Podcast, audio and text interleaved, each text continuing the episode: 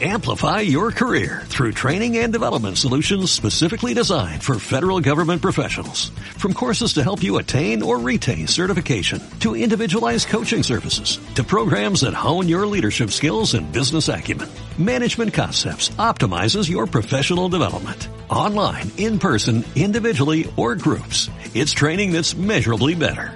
Learn more at managementconcepts.com. That's managementconcepts.com.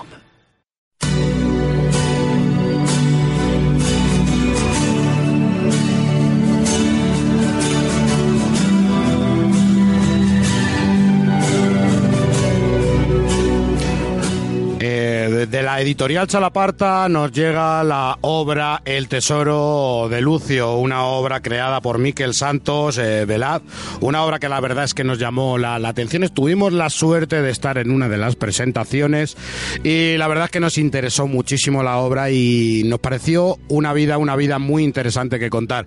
Eh, señor Miquel. Muy buenas. Más conocido como Velaz. Eso es. Estamos. ¿Qué tal? El Tesoro de Lucio, una, una obra que ya te digo que nos sorprendió bastante eh, por el trabajo que realizaste. Pero, ¿qué nos vamos a encontrar en el Tesoro de Lucio? Bueno, el Tesoro de Lucio, aparte de que la gente que no conozca la vida del propio Lucio, del propio Lucio Ortubia, eh, que, que, bueno, que, que se hace una idea general de quién fue o quién es, porque lo tenemos vi- lo visto y colgando entre nosotros todavía, eh, pues puede encontrar todas sus andanzas, digamos, sus, sus proezas, digamos, en contra de- de- del fascismo, de, de los años, bueno, desde, desde que comenzó sus andaduras ya desde bien pequeñito, digamos, ¿no? Desde los años 40, 50, 60, 70 hasta los 80. Y, y- y, bueno, conocemos a- al personaje en sí, en, en el sentido de, de por lo que más se le conoce a él, que pues como he comentado, todas esas eh, proezas, digamos, en, en- en su lucha, pero también un poco a la persona, ¿no? A, a ese hombre eh, de carne y hueso, cercano a nosotros, como una persona normal y corriente que nos dice o nos llega a decir o dejar el mensaje bien claro y clarito, ¿no? De que, de que podemos cambiar el mundo de alguna manera, ¿no? Un personaje que, como tú dices, bastante, bastante, bastante curioso, que cada vez que se habla de él se le asocia al anarquismo, pero yo creo que dejas bastante patente en la obra y en la manera de comportarse de, de- de Lucio, que para nada era un anarquista al uso.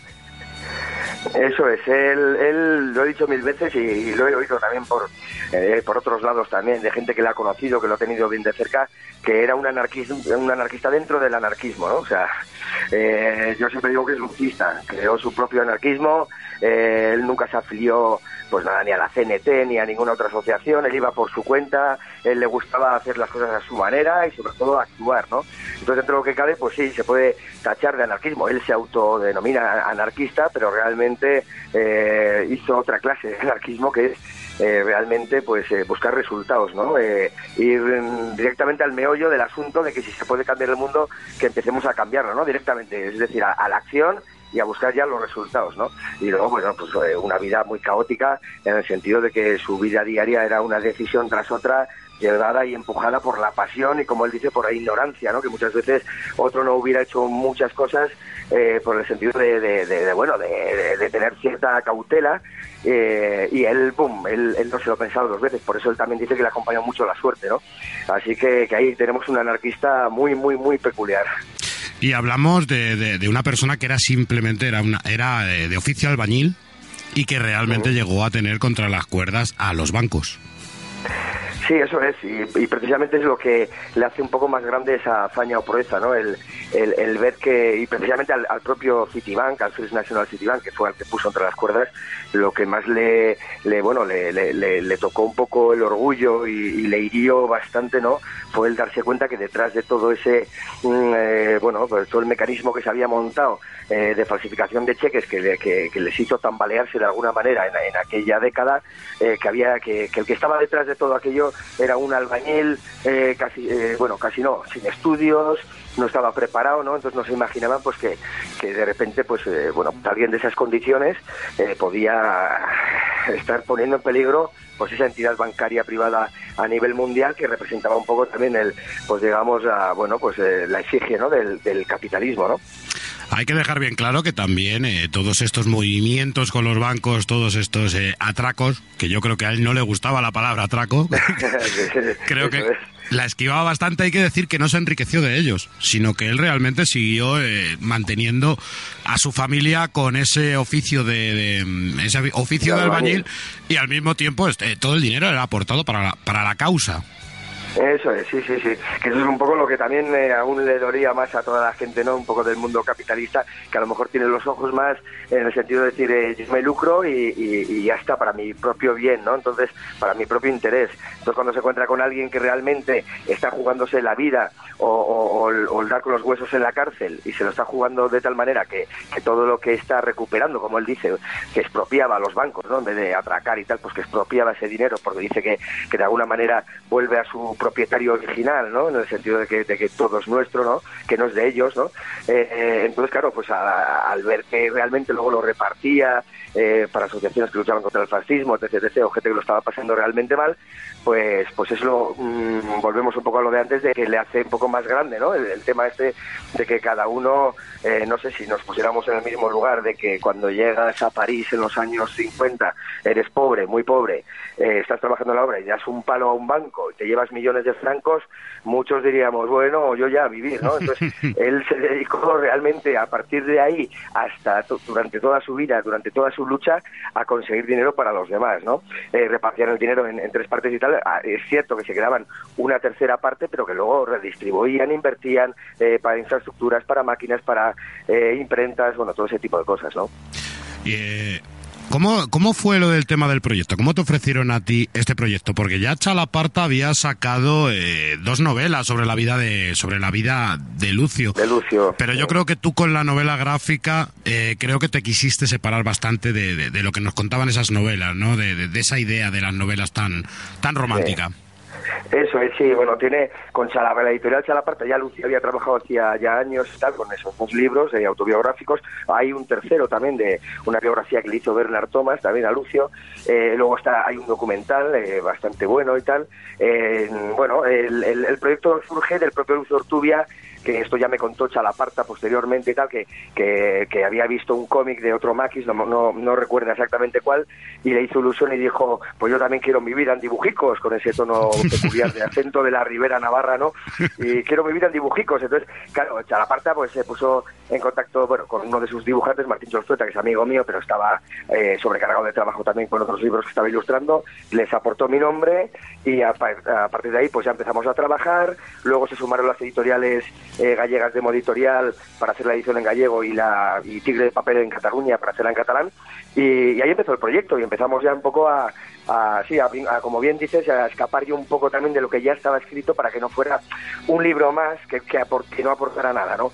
sino que sumara un poquito más y, pues sobre todo que, que, aportara un punto de vista un poco distinto, ¿no? como he comentado antes también, de acercarnos a la persona. ¿no? En los libros de Lucio se comenta muy bien todo lo que realizó, todo lo que, eh, pues todas sus aventuras, sus andanzas, sus expropiaciones, pero no entrábamos en, hmm. realmente quién es Lucio Urtubia como una persona de carne y hueso, ¿no? Además, eh, para este proyecto, documentación, eh, yo creo que ha sido un gran placer para ti el contar con el propio Lucio, el poder hablar con el propio Lucio, ¿verdad?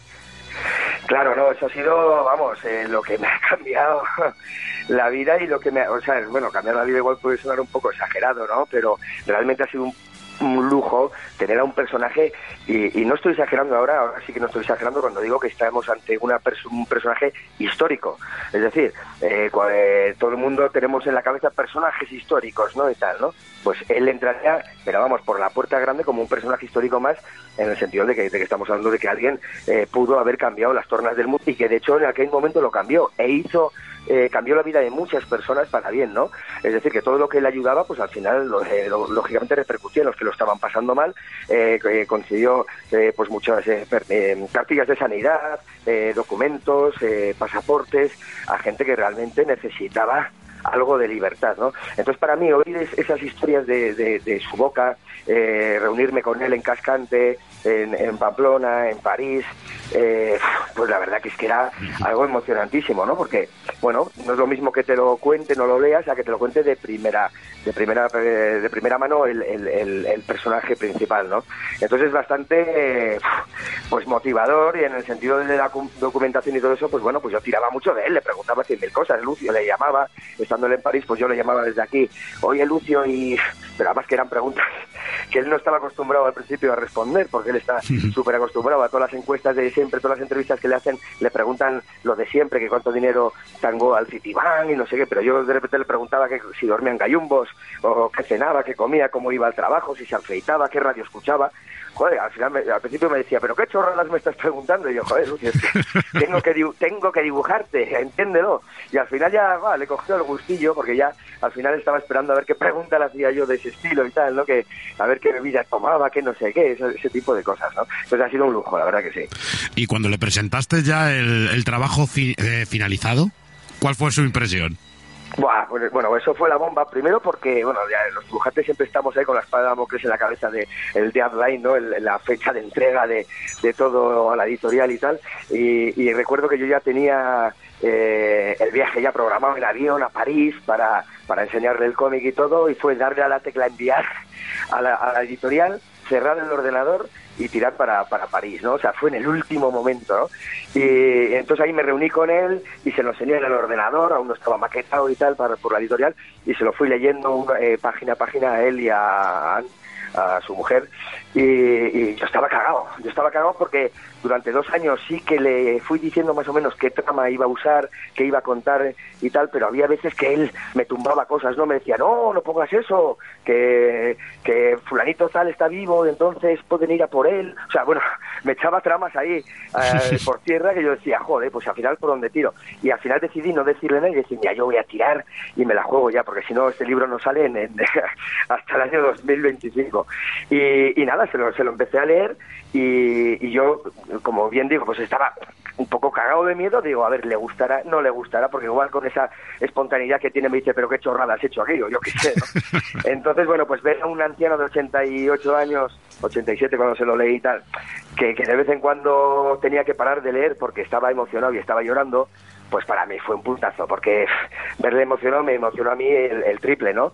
De ver que realmente él cuando se está yendo de niño en, en la ribera, en la posguerra de Navarra, eh, joder, pues verle con la lagrimilla y tal, pues hostia, pues a mí, a mí me, tocó bastante, ¿no? O sea que realmente era mi gran público, o sea... Sí, sí, la, mejor crítica que te han podido hacer. Eh, efectivamente, yo dije, mira, ya me da igual que no se venda ni uno, que, que no funcione, pero a Lucio Urtubia le tiene que gustar porque porque sí, ¿entiendes? Entonces yo para mí fue un exitazo, fue mi primer éxito, ¿no? Ya ver que a él le, había emocionado. Para hablar del dibujo también hay que decir que en este cómic has optado por, por una línea bastante una línea bastante clara. Desde el principio era tu, tu pensamiento hacerlo así tan lleno de luz, más lleno de luz. Sí, no sé por qué, pero desde el primer momento cuando ya me surgió el proyecto, eh, ya pum, un, flash en la cabeza, un pantallazo en la cabeza de cuál iba a ser el, aspecto gráfico, ¿no? Eh, no sé por qué, lo tenía bastante claro, porque a nivel narrativo puedes contar muchas aventuras, puedes contar mil historias, después más dar espectacular de alguna manera, jugar con el color en otras, pero yo lo veía como algo muy fluido, que tenía que fluir sencillamente, independientemente de que hubiera escenas mm, más eh, fuertes que otras o, con más carga dramática que otras, eh, yo veía muy claro esos tonos, unos tonos mm, agradables para que la lectura, eh, como iba a ser, pues digamos, una narración, digamos, larga, no iba a ser una, píldora de, de, de explosividad, de, de acción, eh, yo pienso que, tenía que, fluir bastante sencillo. Entonces el estilo gráfico yo lo tenía claro en la cabeza. Eh, yo no sé si acertado o no. Eh, mucha gente me dice que sí y, yo me quedo con que, bueno, que, parece que, que, fluye un poco, que fluyen los dibujos, ¿no?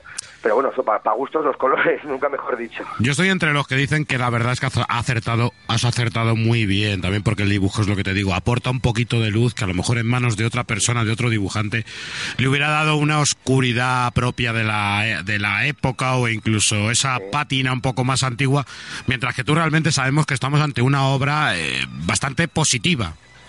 Sí, Sí, porque también también estaba claro que una de las de las premisas de, este proyecto era que propio Lucio Urtubia, eh, claro, yo tenía que contar también un poco con él en, sus opiniones y todo, ¿no? Pero él me decía, eh, sí, cuenta esto, cuenta lo otro, a veces me llamaba y no te olvides de esto, o sea, él quería meter al final mil cosas, pero eh, que le tuve que hacer una criba y un filtro gigante, porque es que si no daría para una enciclopedia.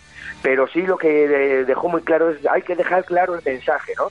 que podemos luchar, que, que está en nuestras manos, que aún podemos, podemos. Entonces yo veía también que no quería hacer un cómic de eh, qué tragedia, eh, no podemos, no llegamos, no alcanzamos a lograr los objetivos que Lucio Tubia nos dice, sino todo lo contrario, sino decir, está todo abierto, un mensaje positivo, una carga, un libro que lo cierres y digas, pues, pues estoy cargado de positividad, ¿no? De, y, quiero, quiero tirar para adelante e intentar luchar un poco por cambiar el mundo, ¿no? Como dice Lucio. Y una obra que realmente nos hace eh, conocer a una persona que quizá no es tan conocida, pero como tú dices, ya directamente tiene una vida que es para tener unos derechos cinematográficos, no vamos a mentir. Sí, sí, sí. Yo cuando ya me, eh, yo ya conocí a Lucio así un poco de oídas cuando me, cuando me surgió el proyecto, pero dije yo, bueno, a ver, Velas, no te pongas nervioso, ya tienes la materia prima ya es buenísima, es decir, o sea, al final la historia de este hombre ya de por sí estamos entre una joya, ¿no? Un, tesoro, nunca mejor dicho, ¿no? Entonces eh, dije, venga, tú intenta ahora no cagarla, ¿no? De alguna manera. La vida de Lucio ya de por sí ya es, ya es una película, es un cómic, ya es un, es un, es un peliculón. Entonces, bueno, pues era intentar, eh, bueno, contarlo de una manera mm, que a la gente le entrara, que, que no cerrara el, el cómic en la página 5 o la página 10 y dijera, vaya tostón o tal, sino de, toma, cómetelo, léelo y entérate de quién es Lucio Urtubian. Una obra además que por lo que vemos está gustando porque ha sido ya traducida a cuántos idiomas? Sí, bueno, eh, eh, está en castellano, en euskera, en, catalán, en gallego y ahora estamos ya eh, bueno, hablando con los, los, derechos para publicar también en Francia, va a salir en danés también y va a salir en Chile. Está la cuarta edición en castellano, en euskera va por la tercera y, bueno, vamos sumando poco a poco, o sea, sigue, sigue creciendo la criatura, o sea que contento. Pues nos alegramos muchísimo del éxito que está teniendo y nos alegramos realmente de que todavía haya artistas que, como tú, nos den obras tan, tan, tan, tan, tan interesantes. Pues me alegro, eh, agradecidísimo por los elogios, por la llamada y por, y, por todo. Y que, bueno, oye, que, se agradece que estemos ahí, que demos cobertura también a este tipo de historias, ¿no? Para que lleguen un poco así a, la gente, al público en general. Por supuesto, ya sabes que aquí nos tienes para, para lo que necesites, para esta y para futuras historias a las que te aventures. Perfecto. Pues muchísimas gracias, Miquel. Eh, un abrazo muy, muy grande. Vale, otro gigante para allá. Aupa. un abrazo. Aupa, hasta luego. Amplify your career through training and development solutions specifically designed for federal government professionals. From courses to help you attain or retain certification, to individualized coaching services, to programs that hone your leadership skills and business acumen, Management Concepts optimizes your professional development. Online, in person, individually, or groups, it's training that's measurably better. Learn more at managementconcepts.com. That's managementconcepts.com.